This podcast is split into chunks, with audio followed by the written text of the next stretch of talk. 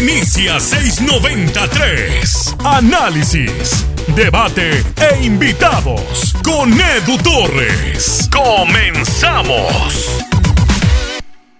Cuando yo conocí a los representantes en el fútbol, me los vendieron como una figura maligna. Recuerdo a Héctor Huerta hablando de Carlos Hurtado como si se tratara de un villano terrible, de la peor película de superhéroes que se puedan imaginar. Pero conforme ha avanzado el tiempo y he tenido oportunidad de platicar con algunos, he tenido eh, la dicha, ¿por qué no decirlo también?, de que algunos se convierten en mis amigos, con quienes hablo de fútbol, con quienes comparto ideas, con quien intercambio puntos de vista. Me doy cuenta que, que tal vez no eran tan malos como nos los quería pintar eh, alguna parte de, del periodismo nacional. Normalmente nos vamos a ver a Jorge Méndez, que transfiere a cuanto jugador se imaginan y que es dueño del Wolverhampton y de un montón de equipos. A Mino Rayola, que firma a los mejores jóvenes del mundo. Pero tal vez esos también son como las superestrellas, que quizá no todo lo que se dice de ellos sea del todo cierto. Hoy vamos a platicar, hoy vamos a resolver dudas y sobre todo nos la vamos a pasar muy bien en esta edición del podcast 693, en donde vamos a hablar de los representantes y su mundo dentro del fútbol. Mi nombre es Edu Torres. Voy a presentar a los invitados el día de hoy, que sí, sí jugaron fútbol. No crea que, no, que desconocen totalmente este tema como yo, que nunca pisé una cancha, pero estuvieron en fuerzas básicas, estuvieron en ascenso, eh, conocen lo que es el vestidor y sobre todo es gente preparada. Es gente, por ejemplo, uno eh, trabajó, o mejor dicho, estudió la carrera de, eh, en cuanto a, representación de jugadores, especializó en esa parte. Los dos tienen eh, maestría en el Johan Cruyff Institute. Sin duda es gente bastante, bastante preparada. Y primero inicio con Armando Vallejo. Armando, ¿qué tal? ¿Cómo estás? Muy bien, Edu, con, el gusto de, acompañarte aquí con, tu gran auditorio y, bueno, pues agradecerte mucho la, la invitación eh, pues tenemos, como dices, el gusto ya de, conocernos de hace tiempo, eh, de, seguirte también en, tu trabajo, el cual eh, sinceramente me parece que, marcas una, diferencia por la estructura que le das, porque también buscas prepararte, no, ser alguien común en, en, lo que, en lo que haces y bueno, pues eso particularmente nos, nos, agrada y, bueno, pues es algo que creemos que es importante para cualquier eh, profesión, industria, lo que sea. Entonces, bueno, pues gracias por la, invitación y, contentos de estar aquí con, contigo y tu auditorio. Gracias, Armando. Y también a Mauricio Medrano, que de los alrededor de 10 años que tiene Armando en, la, en, en este tema de la representación de jugadores, tengo entendido, Mau, que tú tienes alrededor de cuatro o cinco años con Armando. ¿Es correcto? Bienvenido al podcast 93, Mau. Edu, ¿cómo estás? Gustazo estar acá con, todo tu auditorio. Sí, sí, ya, ya, ya llevo cuatro o cinco años igual con Armando. Este, hemos, hemos ahí hecho una buena mancuerna y este, y pues muy, muy agradecido de, de que nos invites acá a tu auditorio. No, hombre, es, un placer. Armando, eh, para empezar la plática, eh, quisiera que nos platicaras un poco de ti, de la parte de tu etapa como jugador y cómo entras al mundo de la representación de jugadores. Claro que sí, Edu. Pues mira, yo empecé realmente pues chico al, proceso de fuerzas básicas, empecé a los 12 años, estuve con, los Pumas eh, ahí, en, ahí en CEU, hice todo mi proceso ahí en esas canchas de tierra donde, donde arrancabas ese proceso de fuerzas básicas. Estuve alrededor de cuatro, años con, el Club Universidad.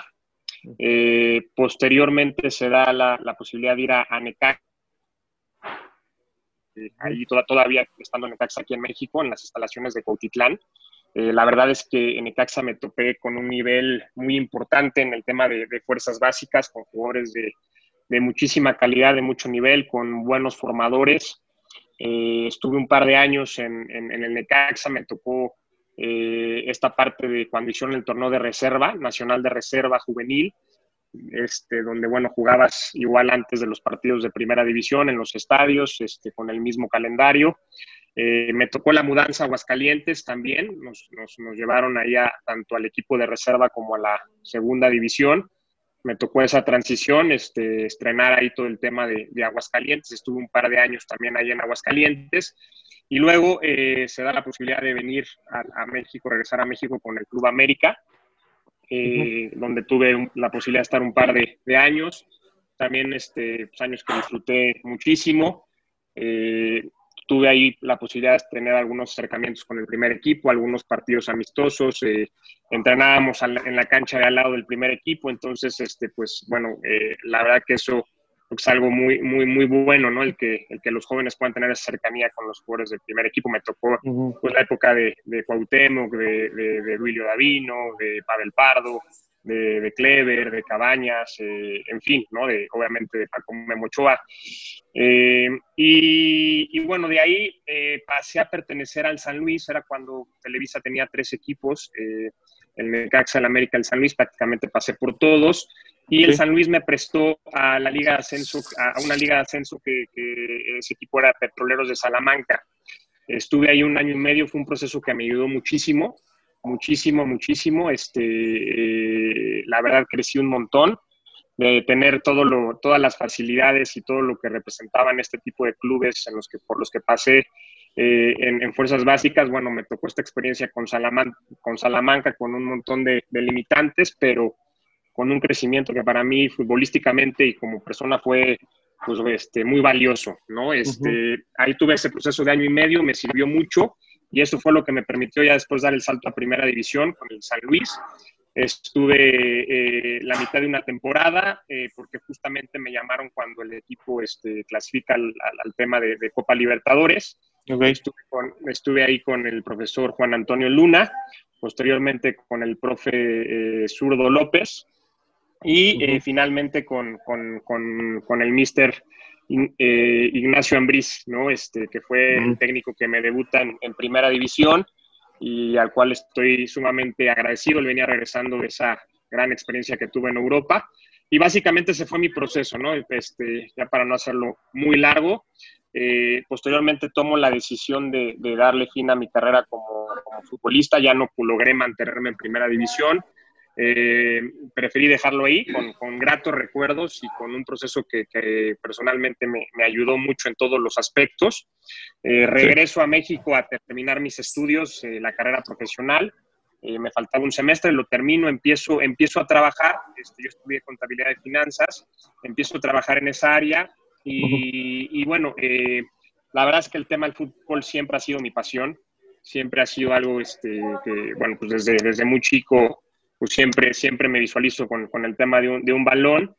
Y, y, bueno, este, ya tenía esta parte de la, de la, cabeza, ¿no? De la representación de jugadores. Yo en su momento tuve representante, me di cuenta de muchas cosas, eh, de que había áreas de oportunidad importantes para, para buscar hacerlo un poco distinto, obviamente sabiendo que es un camino complicado, difícil, este, que lleva su tiempo, que, que, hay que picar piedra, que, que, hay que ir ganando terreno de, de a poco eh, haciendo las cosas bien, porque es un, como tú sabes, es un, pues es un mundo este, muy, muy cerrado, muy complicado, pero, pero bueno, este, lo traía en la cabeza y bueno, pues ahí tomo la, decisión de arrancar con la ventaja de que como había tenido este proceso como futbolista profesional, pues ya conocí a algunos jugadores, ¿no? Entonces eso me permitió, este, la verdad, pues no, no empezar de cero, ¿no? Este, eh, eh, y ya arrancar con, con, uno, dos o tres jugadores que pues ya en ese momento estaban en primera división. Eh, y bueno, pues de ahí, de ahí, de ahí arrancamos esta, esta parte y bueno, pues hemos ido construyendo de a poco las, las, las cosas. Eh, con, con, con, pasitos ahora sí que, que firmes y, y, bueno, hasta estos últimos años, donde bueno, como tú bien dijiste, se incorpora con nosotros Mau y bueno, este también ha sido ahí un pilar importante para, ir capitalizando pues estos, esos primeros años y bueno, pues obviamente también esta, esta última etapa que hemos tenido en esta parte, Claro, y Mau, eh, tengo entendido que Armando es la persona que, por así decirlo, tiene la licencia de representante, eh, es. la persona cabeza de, de, la agencia que ustedes tienen. ¿Cuál es tu papel? ¿Cuál fue tu formación y cómo llegaste a este mundo? Mira, yo, yo no alcancé a jugar tanto como Armando, yo sí era más tronco, la verdad.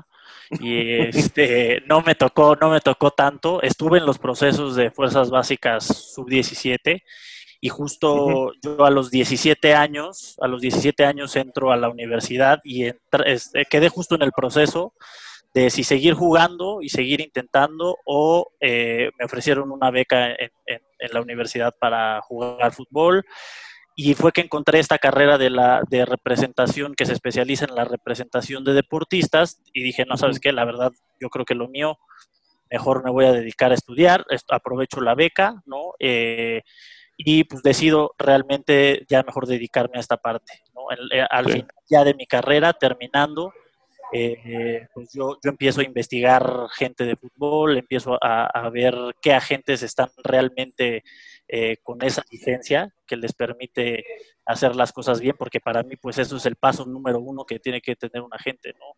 Esto te da la formalidad con los jugadores. Así conozco a Armando, eh, y me integro con él al principio, pues realmente lo que más veía era la parte de fuerzas básicas, Armando veía toda la parte de los jugadores de primera división, yo empiezo a ver toda la parte de fuerzas básicas. Eh, pues ahorita esos, esos chavitos de fuerzas básicas que estaban hace cinco años en sub-17, pues ya crecieron y ahora están en primera, entonces realmente ya, ya es mucho más global el, trabajo.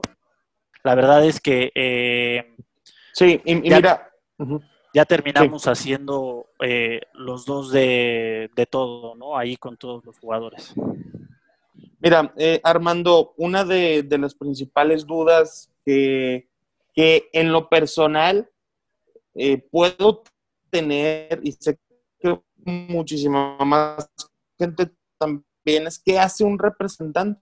Imagina cuando está la renovación de un jugador o que el representante solo está cuando va a llegar un futbolista a un nuevo equipo y el resto del tiempo está desaparecido o qué hace, cuál es, cómo definirías el trabajo de un representante en los momentos cumbre de, de, las contrataciones, de los fichajes y también en el día a día, Armando? Bueno, Edu, pues mira, obviamente, como dices, hay momentos cumbre, que es obviamente cuando, cuando este, pues se abren los, los, los periodos de, de transferencia, ¿no? Este, evidentemente ahí pues, es cuando se van o se terminan por definir las, las cosas, pero la realidad es que el trabajo es constante, ¿no? Este, el fútbol, tú sabes, tiene esta complejidad de que semana a semana pues pueden cambiar mucho las circunstancias, ¿no? Este, los resultados son inmediatos, ¿no? En cualquier empresa quizá pues tiene resultados trimestrales, semestrales, anuales, este, las evaluaciones a lo mejor son en periodos de tiempo pues, más largas. En el fútbol, semana a semana te cambia todo, ¿no? Entonces, eh, el trabajo pues es, es, es, en el día a día con, con, los jugadores, es en el día a día con las relaciones. Eh, una, una, una, un, un, punto que creo que es importante es que nosotros hemos enfocado también a cuidar mucho el perfil de la gente con la que trabajamos, de las personas con las que trabajamos. Entonces eso lo ha hecho, la verdad, que sea bastante selectivo esa, esa parte. Obviamente, pues hay muchísimos representantes, cada día hay más y de todos lados, ¿no?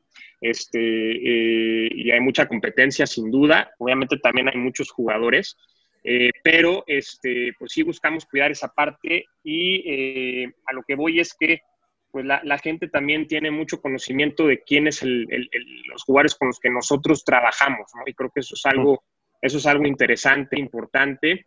Nos reconocen mucho que ese perfil de, jugador con el que trabajamos para ellos ya les transmite una garantía en el tema eh, personal, en el tema integral, en el tema del enfoque, de la mentalidad, de ciertos hábitos, de cierta cultura. Entonces, este, pues bueno, es un trabajo constante de, pues nosotros buscamos hacerlo muy integral y ahí pues, este, pues Mau también es, es, un apoyo muy importante con, con los jóvenes de, de estar en ese, en ese día a día. Hemos buscado que, los jóvenes jóvenes se, complementen, no, no solo los jóvenes, ¿no? También los, los, grandes este, se complementen. Eh, pues empecemos a cambiar un poco esa cultura, ¿no? Hoy, pues no hay ninguna profesión, Edu, y tú lo sabes, ¿no? Yo te veo a ti a tope todos los días, de, principio a final de día, porque además pues, es algo que te apasiona y disfrutas, pero no hay profesión que, que, que, pues, que con una hora o dos horas al día este, pues, este, hagas tu trabajo, ¿no? Entonces hoy hay que eh, buscar que, el jugador sea consciente de eso, que todo el medio en general, ¿no? O sea, este, eh, cuerpos técnicos también, ¿no? O sea, también yo creo que eso ha cambiado, ¿no? Yo creo que hoy en día también los, los, entrenadores pues, tienen que ser muchas veces los primeros que lleguen al club y los últimos en irse, ¿no? Este, bueno, al menos así lo, lo concibiría yo, ¿no? Por lo específico que es este tema, lo complejo que es. Este, en fin, eh, pues es, es, un poquito esto, obviamente en, las, los periodos de pico, como dices, pues sí es, nosotros tratamos de no llevar, o sea, las cosas hasta el final, pero muchas veces, desgraciadamente, las, las, las situaciones van cambiando, ¿no? Puede ser que un equipo este, en las últimas tres o cuatro jornadas tenga claro qué jugadores pueden salir, pero pues a lo mejor en esas tres o cuatro últimas jornadas las cosas cambian. Un jugador que no está contemplado a lo mejor cierra bien, cambia toda la perspectiva, entonces ya te cambia todo, ¿no? Entonces, muchas veces las cosas se terminan por definir hasta el final. No nos gusta este, a nosotros esperarnos hasta el final. Tratamos de ir concibiendo posibilidades tanto cuando se trata de, que un jugador esté en un buen momento como cuando se trata obviamente de que un jugador no esté teniendo las oportunidades en su club, eh, pueda ser candidato a salir. Entonces tratamos de anticipar, de ir este, hablando, de ir viendo, de ir buscando este, y bueno, más aparte, pues el trabajo, te digo, del, día a día de, lo que representa, pues este, que los jugadores tengan esa, esa conciencia de, prepararse, de, integrarse. Y bueno, pues ahí tenemos un, buen grupo de, especialistas con los que, con los que trabajamos y, y bueno, buscamos sumar en todo eso, Edu. Mira, Armando, hace algún tiempo a mí me decía un futbolista icónico del fútbol regiomontano que él nunca tuvo representante y, me decía, es que se me acercaban y me pedían tanto porcentaje por mes o que por cada renovación me iba a llevar tanto. Porque, a ver, la representación a final de cuentas, lo que yo entiendo, si estoy mal, por favor, corrígeme, Armando Mau, es un servicio que prestas, es un, es un servicio que le das al jugador. ¿Bajo qué concepto o por qué cobran los representantes o, o, cada cuánto, qué porcentaje? Lo, lo, lo, que nos puedas contar, Armando, porque eso uno se podría imaginar que el representante gana, o la agencia, por así decirlo, gana dinero cada seis meses que hay un fichaje. Pero no sé si sea así o si es mensual. ¿Cómo se maneja la parte económica, Armando? Pues, pues mira, obviamente, pues sí, por, porque hay un trabajo, pues, este, importante, ¿no? De, como te digo, del día a día, de, no nada más es, como te digo, esperarse al final del torneo y, y, decir, oye, bueno, pues, ¿qué va a pasar con el jugador? Y nunca más aparecer. ¿No? Hay una labor constante de, pues, que te digo, del día a día, de, acercarse con la gente, de hacer material, de trabajar con los jugadores. Eh, es, digo, ahorita dejo ya que Mau que te platique un poco al respecto, pero para nosotros ha sido muy, muy gratificante y hemos logrado que, por ejemplo, varios de, nuestros, de los jugadores con los que trabajamos eh, previamente a, trabajar con nosotros eh, no habían estado en procesos de selecciones, ¿no? Y, eso es algo que también nosotros lo ponemos como un objetivo, ¿no? Que tenemos que buscar esa parte y esa parte pues este, es, eh, requiere pues obviamente de, buscar las áreas de oportunidad que hay con los jugadores, requiere pues de, hablar, de, hablar de ellos, de tratar de ponerlos eh, a la vista de la gente este, que, bueno, que puede detectarlos, este, eh, en fin, ¿no? Eh, en ese sentido, pues digo, es, es mucho tema, es, es, ir, venir, estar, este, y obviamente, pues eso es un trabajo y, y, al final de cuentas, pues lo que buscamos es que el jugador se preocupe exclusivamente por, por la parte este, que le corresponde, que es el tema deportivo, el tema de, de, integral, el tema de prepararse y que por todo lo otro no, no tenga él que desgastarse ni que preocuparse. Obviamente hay momentos, Edu, nosotros tratamos de cuidar mucho el tema, por ejemplo, con los jóvenes, ¿no? Porque al final del día la relación con el club es, sumamente importante. Ellos tienen que estar siempre pues, agradecidos de esa parte que, el club les, les da a lo largo de su proceso en fuerzas básicas y tratamos de cuidar mucho, mucho eso. Eso para nosotros es, es, es importante, es, es, sagrado, ¿no? Y, este, y, eh, y, hay momentos en los que uno aparece, ¿no? Este, también con los directivos eh, porque bueno, pues hay, hay, hay, momentos para todo, ¿no? De repente no, no es prudente, este, pues que te aparezcas con un chavo sub-15 a querer, este, pues hablar con la directiva, eh, ¿no? Eh, hay contextos y hay circunstancias, pero bueno, pues es eso. Edu, nosotros, este, pues cobramos un porcentaje sobre, sobre su contrato, sobre su, su salario.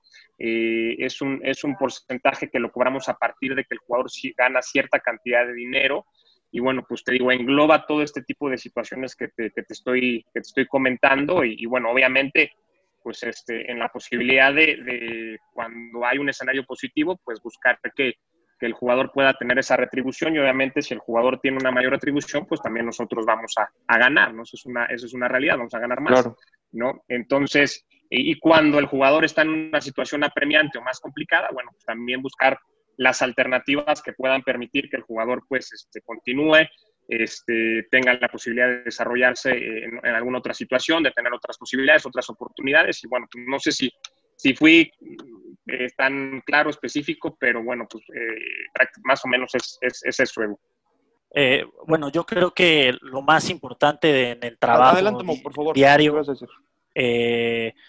para nosotros es ser una guía para los, para los, bueno, para los más jóvenes, también para los más grandes ayudarles a crear contextos, ¿no? Nosotros siempre les, les decimos que lo más importante es el contexto que ellos tengan eh, para la vida, ¿no? Yo creo que en esta vida, no solamente como futbolista, sino como persona, tu contexto, la gente que te rodea, la gente que te asesora, la gente que te guía, es, es parte de quien tú eres, ¿no? Entonces, algunos tendrán familias más unidas, algunos no, algunos tendrán mejores eh, ejemplos en casa, en su club, con sus entrenadores, con sus hermanos, con sus amigos, otros no.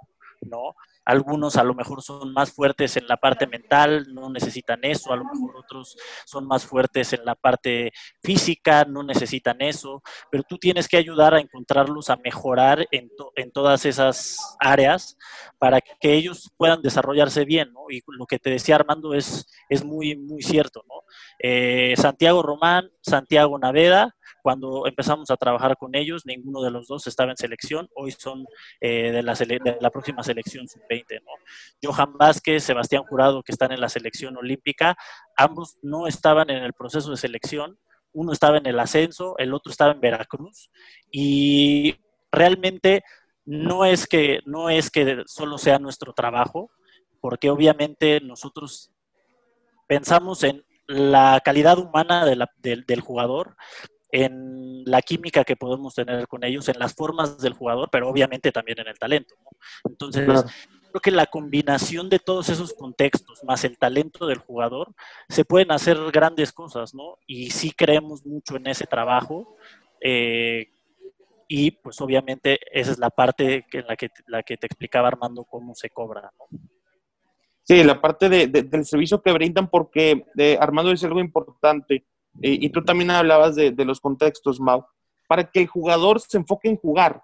Porque, Armando, ahorita que, iniciaba esto, que, hablábamos que tienes alrededor de 10 años y en, el tema de representación y que después se, integra Mau, también tuviste una carrera como jugador y en este proceso, pues de pronto eh, entró que, que te pueden patrocinar en Instagram o los jugadores que hoy son estrellas del TikTok eh, bueno, digo, ya no es jugador, pero en su momento estaba o, sigue estando eh, Luis Hernández, eh, famosísimo por sus TikTok, cantando y bailando y que un actor, y, lo acaba de, acabo de ver uno recientemente en donde lo patrocinaba una marca de cemento y uno que lo patrocinaba una de, envíos, de, de, paquetería, vaya.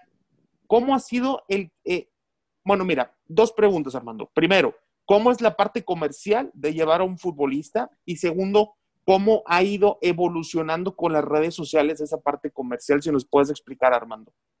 Claro, Edu, pues mira, yo aquí en esta pregunta me gustaría dejar que, que Mau sea el que, el que te pueda dar un poquito más de, de contexto de esto, pero este, sin duda eso ha ido evolucionando, sin duda eso hoy en día es muy importante y bueno, también el mensaje este, pues es que hay que ser, hay que ser muy cuidadosos y muy prudentes también con esa parte. Evidentemente hay un potencial que también se tiene, se tiene que explotar, hay, hay oportunidades que también se tienen que, ver, ¿no? Es parte, es parte de, pero pues creo que siempre este, cuidando, cuidando mucho esta, esta situación, siendo, siendo, siendo muy cuidadosos, cautelosos.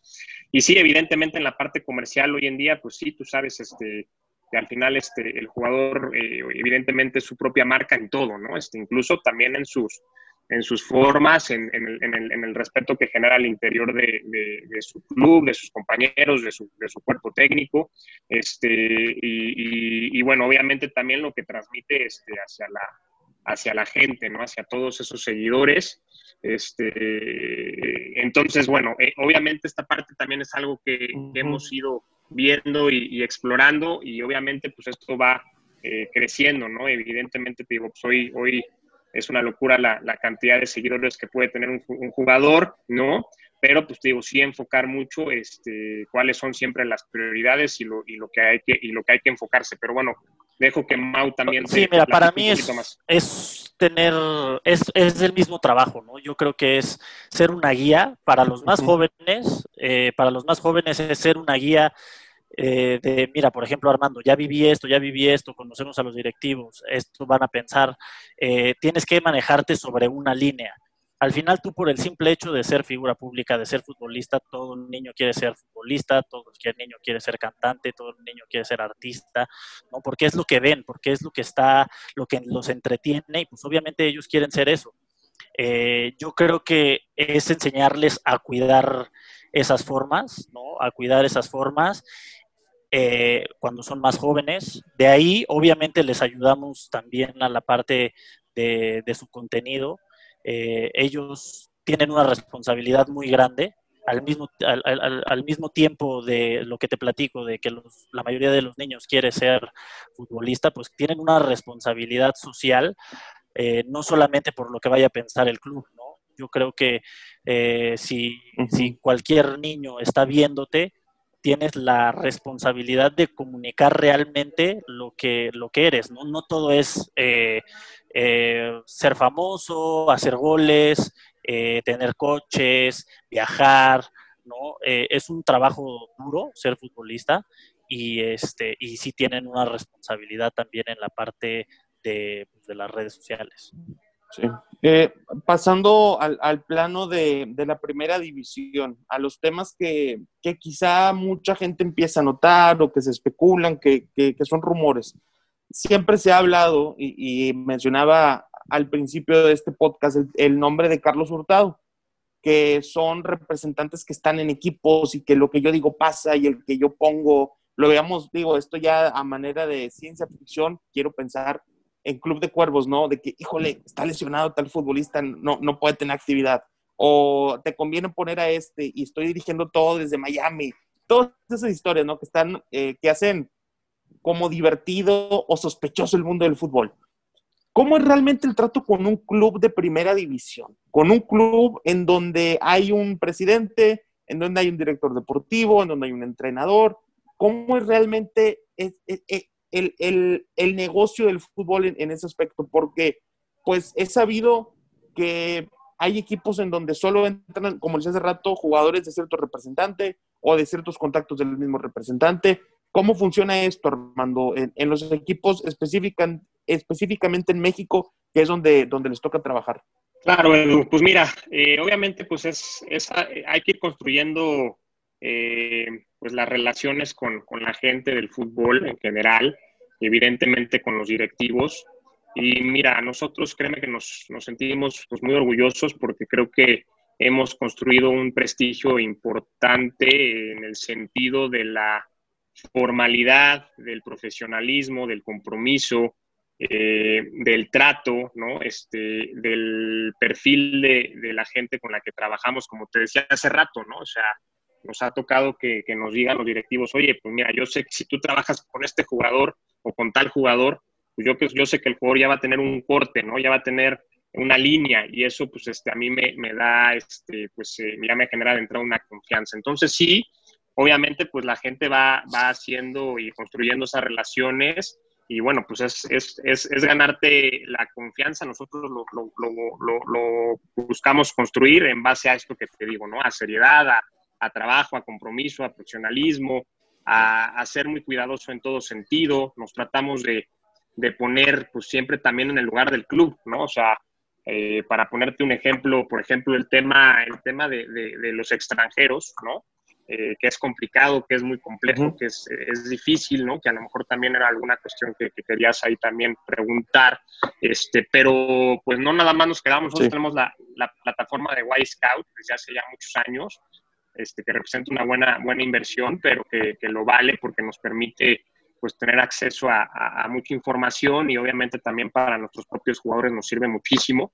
Eh, pero este, pues no nada más es ver a los jugadores en el video, no nada más es hablar con tal representante sudamericano, ¿no? O sea, buscamos ir, ¿no? Buscamos ir a, a ver a los jugadores en vivo, ¿no? O sea, verlos en vivo, porque pues ahí detectas un montón de situaciones, de contextos, de circunstancias y, no nada más verlo, sino también ya que identificas un jugador que dices, oye, este jugador es interesante, puede ser, lo vemos, es también tratar de, tener el acercamiento con él. Evidentemente, a lo mejor, pues tú no estás en tal país para, para, conocer toda su vida, pero sí puedes detectar muchas veces en un café, en una plática, pues algunos puntos que pueden ser importantes, ¿no? Entonces, eh, eso es lo que hemos tratado nosotros de hacer en base a las relaciones con los directivos. Evidentemente, sí, pues este, hay relaciones de, los directivos con los representantes que pueden tener pues, muchos años, mucho tiempo, pero bueno, pues a nosotros lo que nos corresponde pues es este, eh, seguir construyendo, seguir fortaleciendo esa parte en base a lo que te digo, ¿no? Ese es, ese es nuestro estilo.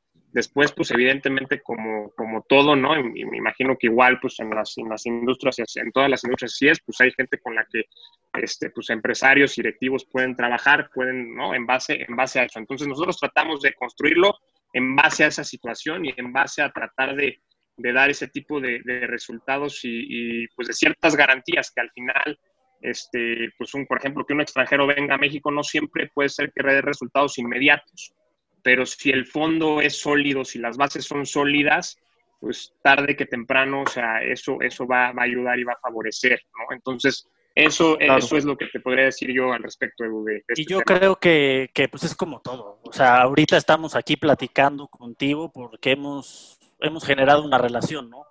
En todas las industrias siempre vas a pensar primero en, la gente con la que ya has trabajado, que conoces de confianza. Obviamente, seguramente ellos tendrán una entrada primero, eh, algunos en algún club, algunos en otro, pero también si tú en el momento en el que tú tienes un buen jugador, ellos te van a buscar, ¿eh? O sea, no es como que solamente tu jugador vaya a llegar por medio de alguien, sino realmente cuando tú tienes un jugador que le interesa al club, vas a, vas a, ellos van a tener la apertura de hablarlo contigo están tampoco casados. Claro.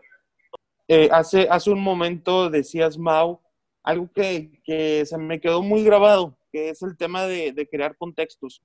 Y no sé si tuvieron oportunidad de escuchar una masterclass de Víctor Horta que dio en, en el CITEC, en, eh, ahora que había masterclass diario que todos queremos aprender en cuarentena, y decía un, un ejemplo que ellos, él, bueno, para la gente que no lo conozca, Víctor Horta, hoy director deportivo de Leeds, eh, United, equipo de, Premier League, pero que ya ha trabajado en, varios equipos atrás. Pero decía que hubo un futbolista que precisamente lo que tú comentabas, Omar, que fueron a un café, que fueron a conocerlo, esto y el otro, y que pues este jugador no, no dijo nombre, me parece que de manera correcta, no, no, no lo quiso quemar, pero que se tomó alrededor de cinco refrescos de cola.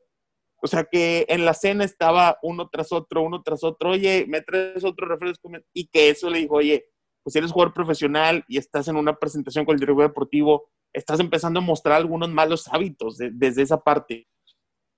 En cuanto a esos detalles, a los de nutrición, a los que ya comentábamos de imagen, a detalles, no sé, de después de su entrenamiento cada mañana o si es de doble sesión, ¿cómo trabajan esa parte de los detalles, Armando? Pues mira, como decía Mau, buscamos ese contexto del jugador porque cada jugador tiene sus fortalezas y sus áreas de oportunidad. Entonces, eh, buscamos de qué manera eh, ese jugador puede potenciar sus, virtudes y qué, y qué debemos también de trabajar para, el tema de, las áreas de oportunidad. Entonces, como te decía, buscamos, hemos buscado rodearnos de gente eh, muy preparada, de gente muy capaz eh, trabajamos con un psicólogo del deporte eh, que tiene experiencia pues, ya de muchos años con, con atletas de alto rendimiento eh, para la parte, para esa, para esa parte. La parte nutricional también, ¿no? Este, hemos tenido oportunidad de, de, de, tener gente muy capaz tanto aquí en, tanto aquí en, el país como, como, también gente, gente de fuera, este, en, en Europa específicamente. Eh, la parte también eh, de rendimiento, ¿no? Este, también es, es, una, es una situación que también hemos visto, que yo tenemos la plataforma de White Scout que, que, nos da esa posibilidad y también nos hemos rodeado de gente muy capaz en el sentido también de, oye, pues vamos potenciando y optimizando bajo ciertos fundamentos globales, universales, este, de qué manera tú puedes mejorar tu rendimiento a base de que mejores tu posicionamiento en la cancha, tu toma de decisiones, obviamente siempre viendo la parte del de, eh, equipo, del, del, del, modelo de juego del equipo, del entrenador y, y toda esta situación. Eh, entonces, bueno, pues hemos buscado la manera de, de estos complementos, ¿no? De, rodearnos de gente, de gente capaz, como te decía, pues, hoy, hoy, hoy, hoy tiene que ser así, es la manera en, lo que, en la que yo lo, lo concibo. Incluso, bueno, también la parte pues académica, ¿no? De, de, que los jugadores al final también vean esa situación. Este, eh, hoy en día hay muchas facilidades para continuar con tus estudios, eh, prepararte en la parte, en la parte también a lo mejor de, idiomas, ¿no? Puntualmente con el tema del inglés, que hoy en día pues eso también es importante, ¿no? Este, nosotros creemos firmemente que tenemos jugadores que, que tienen un perfil para, para trascender hacia Europa, ¿no? Entonces, oye, eh, qué mejor que también eh, si se llega a dar ese salto, pues se llegue con bases mucho más sólidas, ¿no? Este, eh, que te vean con, con, una preparación distinta, ¿no? Entonces, bueno, pues en ese sentido, Edu, pues este, básicamente eso, Mau, no sé si se me escapa alguna pues, otra cosa. sobre todo también, es que son trabajitos, ¿no? Es, es, es, son detallitos. Por ejemplo, ahora en cuarentena estuvimos con todos los sub-20 y cada uno nos presentó un proyecto de, a, la, persona que más admira, ¿no? Todos presentamos, incluidos nosotros. Hacíamos el Zoom con todos los, jugadores eh, y presentaban a alguien al que, al que admiraran y por qué. Algunos hablaron de Elon Musk, otros hablaron de Lamborghini, otros hablaron de diferentes, diferentes personajes que fueran fuera del fútbol, ¿no? LeBron James y por qué. Y nos tenían que hacer una presentación, ¿no? Entonces, por ejemplo, ahí son, vas, vas, vas marcando la diferencia con esos detallitos, entre ellos mismos se van conociendo, que creo que también eso es algo que, que tenemos. Al tener pocos jugadores, todos nuestros jugadores se conocen, o la mayoría entre ellos se conocen, algunos son muy buenos amigos también, entonces hemos ido creando esa red en la que entre todos intentamos aportar, ayudarnos con cositas y, eh, y pues vas generando el contexto con todos. ¿no? Claro. Eh, cuando un futbolista, tanto de, fuerzas básicas o ya en primera división o en ascenso, ¿en qué momento piensan ustedes que necesita un representante? ¿Cuándo es donde, eh, bueno, yo sé que ustedes se pueden acercar en cualquier momento para, para, para ofrecer asesoría, un montón de cosas, pero ¿cuándo es ¿cuándo suele ser que el futbolista se acerca a ustedes? ¿A partir de hoy, Hoy en día, mira, hoy en día la verdad es que la competencia entre representantes es dura. Si tú quieres agarrar a un excelente jugador a los 17 años, probablemente ya tenga representante.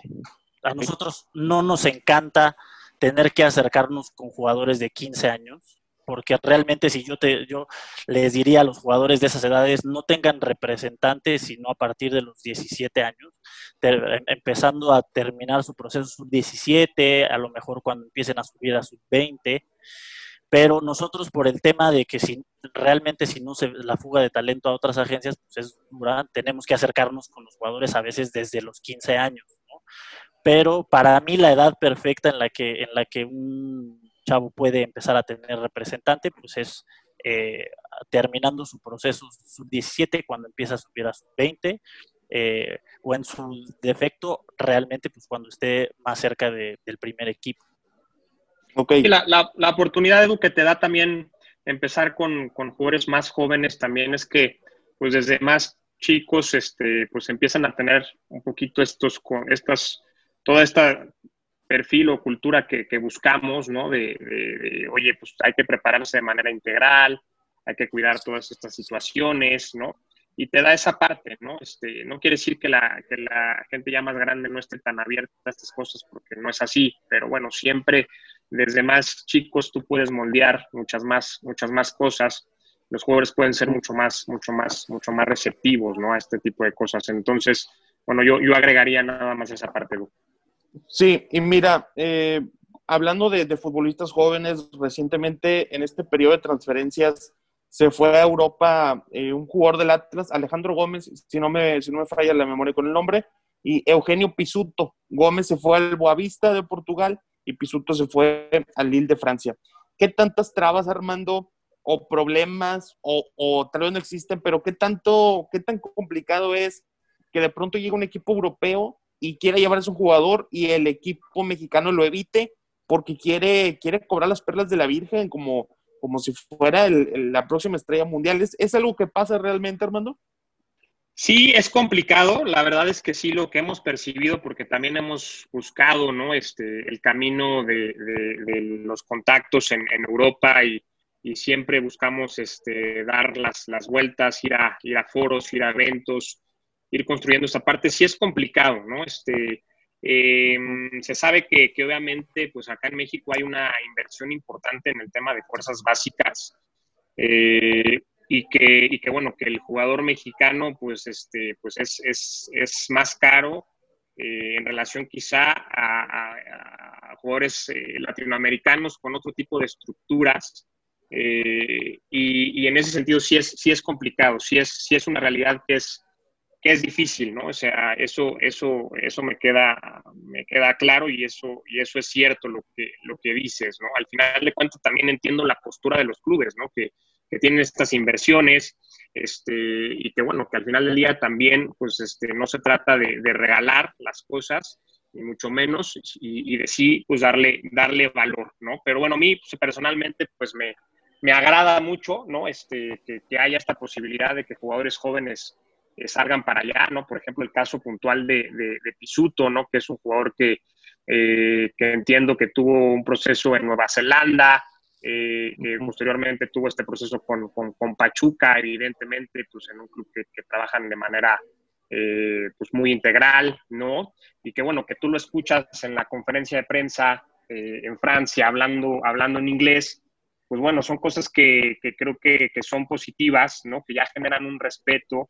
este, a nosotros nos han preguntado, eh, Edu, este, en Europa, oye, eh, ¿sabe inglés? Oye, ¿está estudiando en la universidad? Este, eh, en fin, o sea, nos, nos, hacen ese tipo de, de, cuestionamientos y son cosas que nosotros sumamos también a nuestra, a nuestra, a nuestra presentación, ¿no? Este, de, de los jugadores. Entonces, evidentemente sí es difícil, pero bueno, pues hay que, hay que, hay que pues, buscar que, ojalá que este tipo de situaciones puedan darse pues, de manera más, este, que sea más frecuente, ¿no? Creo que es algo que, sin duda nos va a acercar. Te, quería preguntar, eh, tú que tienes tanto contacto con los jugadores menores, con jugadores de fuerzas básicas, ¿es de las primeras cosas que te dicen? Oye, yo quiero ir a Europa, mi sueño es estar allá los intentan guiar por esa parte. La, primera cosa. Es la primera cosa que te dicen. Realmente creo que el sueño de todo futbolista sí es ir a, Europa, ¿no? Sobre todo en México. Eh, pues te van creando el estereotipo de ir para allá y pues claro, es, lo primero que quieren. Eh, nosotros realmente sí es un objetivo, pero desde un inicio les dejamos muy claro que esos puestos están reservados únicamente para los mejores y primero tienen que consolidarse en su categoría, consolidarse en su club después de debutar, hacer pasos en selecciones menores o en, la selección, ¿no? Y de ahí sí ya puedes empezar a pensar en, poder trascender, en ir a Europa, ¿no? Porque también nos ha tocado, eh, hay muchos representantes que se acercan a, pues que son vivos a lo mejor y se acercan a ofrecerles ir a Europa cuando ni siquiera están jugando en su categoría sub-20. Claro. Entonces, hay veces que, el mismo sueño de querer ir para allá como a como del lugar lleva a los jugadores jóvenes a tomar malas decisiones. Entonces, sí es algo que trabajamos, es algo que trabajamos, pero hacemos consciente al jugador de que primero tienes que consolidarte aquí para después poder pensar en partir al extranjero. Sí, eh, Armando, una de las últimas preguntas para ir terminando. A ver, vimos la parte de los jóvenes, vimos tu parte como jugador, Armando, también lo de, lo de Mau, pero en esta parte de que de pronto llegas con un sub-17 y ya tienes representante, o que se les tienen que acercar a partir de los 15 años. A mí de pronto me toca ver en Instagram perfiles de jugadores de la Masía, sub-17, que ya tienen 100 mil seguidores, cosas impresionantes. ¿Cuál es el consejo para el papá? Porque ahorita sé que hay, padres de, de jugadores muy jóvenes que nos están escuchando. Hay algunos que piensan que, híjole, es que a fuerza me van a, me van a pedir dinero en un equipo para que debute y si se, me, si se me acerca un representante solo para sacarme dinero, para un porcentaje, ¿cuál es el consejo para el papá, Armando? Para papá, para mamá de un jugador a quien ya se le acercó o se les va a sacar un representante por un tema de su hijo? Nos, gusta estar a nosotros también muy, muy pendientes y, en comunicación evidentemente con, con, la familia, ¿no? Con los papás. Eh, y bueno, tratar de hacer eh, equipo y fuerza eh, con ellos, ¿no? Sí creo que obviamente, pues sí tiene que ser, pues cuidadosos, ¿no? no, muchas veces, como dice Mao, por pues, los contextos de los jugadores, hay, hay gente que, pues que se sigue usando esta situación de que llegan, llegan con un par de zapatos, ¿no? Y con esa situación van convenciendo. Jamás lo hemos, lo hemos hecho así nosotros, este, no es la manera de llegar. Eh, y bueno, pues yo les diría eso, que sean muy cuidadosos en, en, ver eh, y en conocer bien a la, a la, gente que tiene el interés eh, de, de, trabajar con, con, con, sus hijos, de analizar bien realmente cuáles son los objetivos, que sepan que al final el fútbol es muy complejo, ¿no? O sea, hay muchas frustraciones, hay, hay decepciones, hay hay, hay, que ser muy fuertes en ese sentido, pero hay que encararlo pues de las, de las, las, las, las muchas cosas positivas que tiene, ¿no? Pero que sí es, sí es muy complejo, que no es fácil, que no eh, por ciertas situaciones este, va a estar garantizado que, que sus hijos eh, eh, lleguen, eh, sean jugadores de primera división, eh, en fin.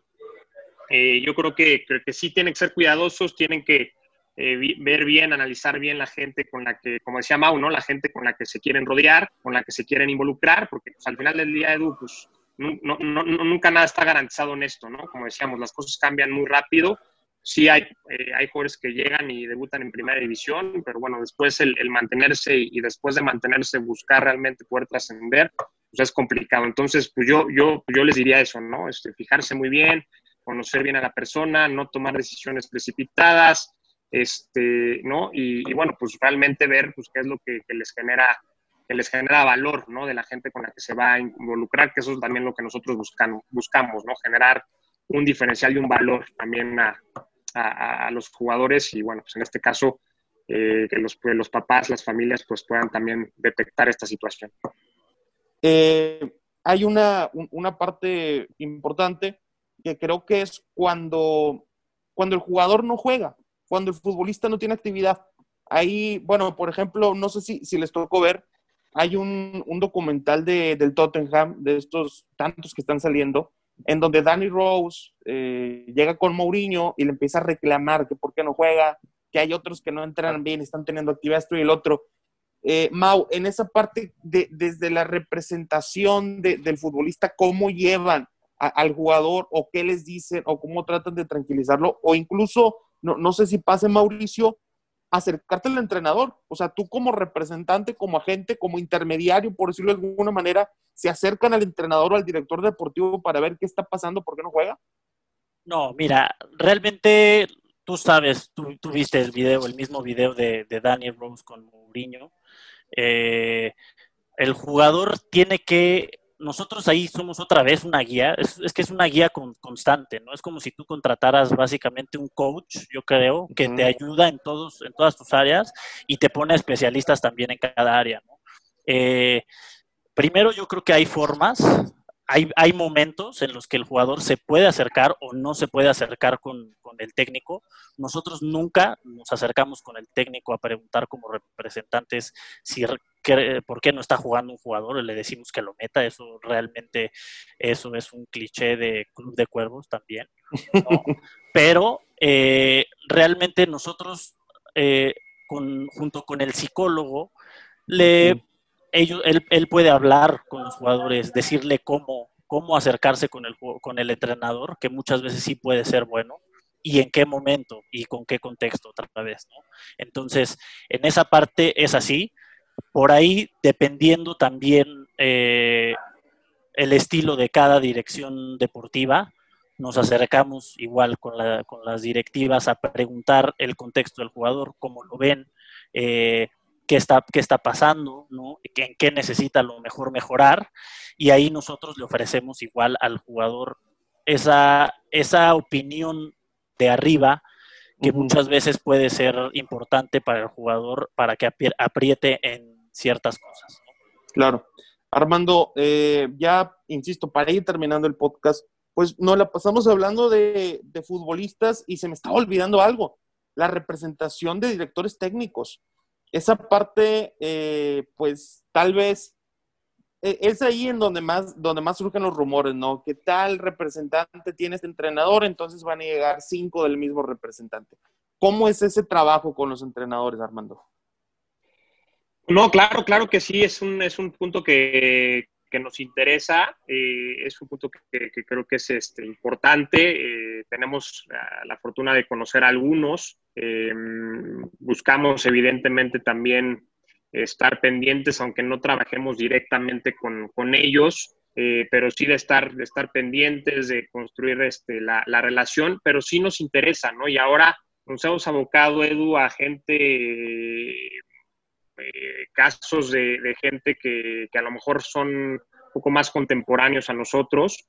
Eh, puntualmente te puedo decir gente que, se, está, pues, que se está preparando, este, que, bueno, eh, el caso, por ejemplo, de Rodrigo Iñigo, que está en Europa, el caso de Diego Andrei, que Diego Andrei Mejía, que también se preparó en Europa, algún otro caso puntual también, este, sin duda, sin duda que, sí es, es, es importante.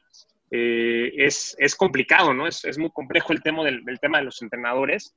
Eh, es, eh, los tiempos, como decíamos hace rato, son, son este, no, hay tiempos, no hay margen de, tiempo ni de error, ¿no? Entonces es, es bien, bien, bien difícil, y este, pero sí nos, nos gusta buscar gente, gente que tenga un, un equilibrio también en cuanto a las cuestiones de la preparación, de la gestión, de la psicología, eh, en fin, ¿no? Este, eh, cosas que hoy en día, pues te digo, se han, se han vuelto pues, fundamentales y muy importantes y, y sin duda sí, este, Edu, este, sí estamos este, también buscando posibilidades de trabajar con, con entrenadores este, que, que, te digo, que tengan un poco esta, este perfil y evidentemente pues también a los que, a los que conocemos y todo, pues hay muchísimo que, que aprender, este, hay, hay, hay muchísimo que, que, que, ver, que valorar.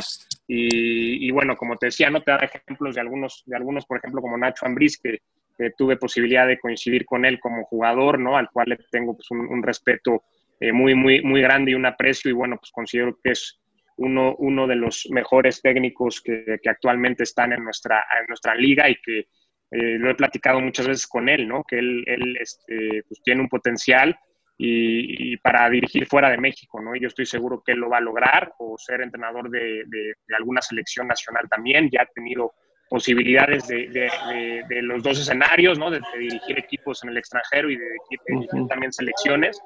Entonces, este, pues bueno, evidentemente, sin, duda, hay, hay, gente, hay gente muy capaz y, y, bueno, pues básicamente este, eso, eso, eh, Edu.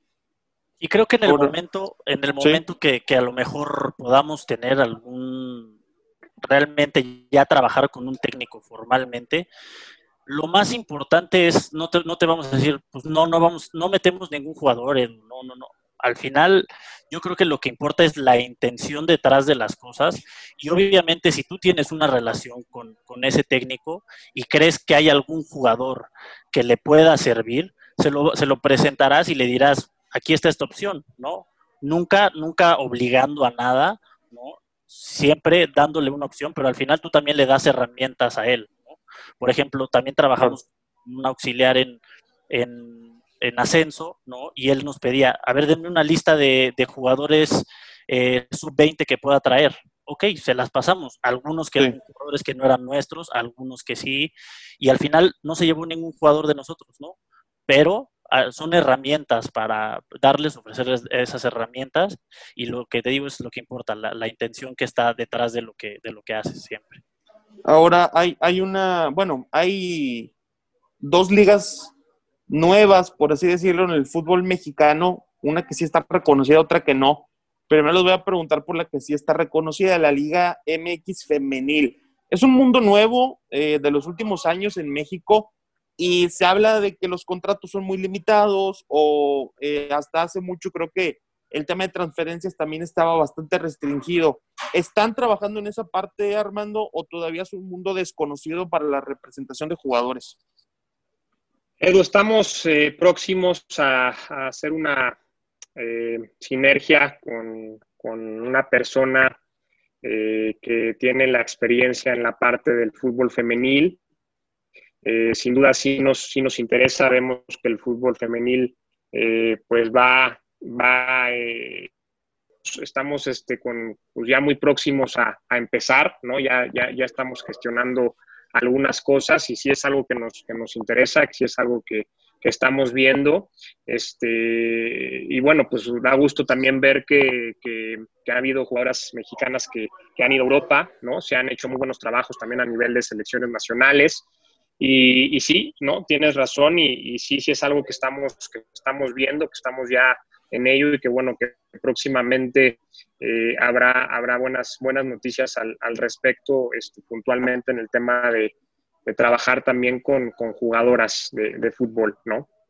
Y Mau, a ti te pregunto por la otra liga que surgió o que va a surgir apenas este año, depende de cuándo estén escuchando el podcast, la Liga de Balompié Mexicano. Hemos visto que hay equipos que de pronto estaban, que de pronto se fueron, jugadores que tenían un contrato y que ya no lo tienen, entrenadores que duraron tres semanas en el puesto. ¿Qué tanta seriedad para el tema de representación tiene la Liga de Balompié, eh, Armando? Perdón, eh, Mauricio. Pues eh, realmente creo que como todos estamos a la espera de realmente cómo va a funcionar esa liga.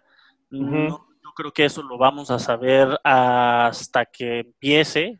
Creo que eso va a ser realmente hasta que empiece por ahora, por lo menos me da gusto que, puede ser o que pudo ser a lo mejor un lugar que encontraron algunos jugadores que, en ascenso ya no pudieron tener cupo y, que están buscando una oportunidad allá, por lo menos de, jugar, ¿no? Pareciera ser que se va a hacer. Eh, te digo, yo creo que habrá que esperar a ver qué se termina por definir. Bien, perfecto. Pues eh, muchas gracias Armando y, Mauricio por haber estado en este podcast 693. Es un podcast que yo he tenido muchas ganas de hacer porque creo que, hay muchos mitos alrededor y del tema de la representación. intentamos meterlos lo más posible en esta eh, hora de, podcast porque creo que sí, normalmente cuando se habla de una representación es que lo quiere renovar o lo quiere mover o le está metiendo ideas en la cabeza para sacar más dinero, pues no, no tienen por qué ser del todo ciertas, sino no tienen por qué ser siempre catalogados con este tema de mercenarios, ¿no? Que es una palabra tan famosa que, se les llega a dar a, la gente que se dedica a esto. Pero pues vimos el tema femenil al final, el tema de, de, los contextos para los jugadores, el tema comercial, el tema de cuándo conviene para un futbolista empezar a tener un representante. Te agradezco mucho, Mauricio, por tu tiempo. No sé si quieres agregar algo más. No, gracias a ti, Edu. Como todo, ¿no? Creo que, como dices, la profesión en muchas ocasiones se mancha. Hay muy buenos representantes. Entonces, si algún jugador nos está escuchando, eh, creen esa relación con algunos representantes, escuchen a todos. Al final es oferta y demanda. Escuchen, escuchen, piénsenlo bien, decidan y, y vean qué les ofrece cada, cada representante y cómo son sus formas y creo que hay muchos buenos representantes que, que, si eres un jugador te van a ayudar, ¿no? Te van a ayudar en definitiva a potenciarte. Armando, muchas gracias por tu tiempo, gracias por tu participación en este podcast. ¿Algo que quieras agregar? Edu, al contrario, muchas gracias a ti. Disculpen ahí por mi, por mi conexión que, estuvimos ahí batallando un poquito, pero... No pasa nada. Este, eh, agradecidos de, que nos hayas dado el, el, espacio, siempre con mucho gusto a la, a la orden y bueno, pues este, sobre todo siempre hemos buscado también que, el medio en México eh, crezca, eh, sea más, más, más profesional, más integral. Y bueno, pues te lo, digo, este, no, no por esta ocasión, ya te, lo, ya te lo he comentado, te lo hemos externado, ¿no? De que creo que también tú desde, desde tu labor, tu profesión lo, lo, haces y, bueno, creo que eso es algo muy positivo, ¿no? Si, si, en todas las áreas estamos más preparados, pues eso va a beneficiar indudablemente al, al, fútbol, al fútbol mexicano. Entonces, pues nada, este, creo que en ese sentido, pues este, tenemos esa visión y la compartimos y bueno, pues muchas gracias, Edu.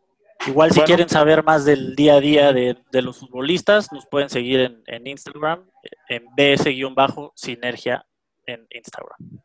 Ok, perfecto. BS-sinergia en Instagram. Está la actividad, cuando son el 11 ideal, está absolutamente todo, Exactamente para, que, todo. para que no se lo pierdan. Y eh, a toda la gente que nos está escuchando, ayuden a compartir este podcast. Eh, el link está en Spotify. Ahí hay tres puntitos, le pican y luego le dan copiar enlace, lo pegan en sus redes sociales o le toman un screenshot y lo suben en las historias de Instagram o igual comparten ahí directo en historias de Instagram para que nos escuchen. Afortunadamente el podcast ha podido crecer.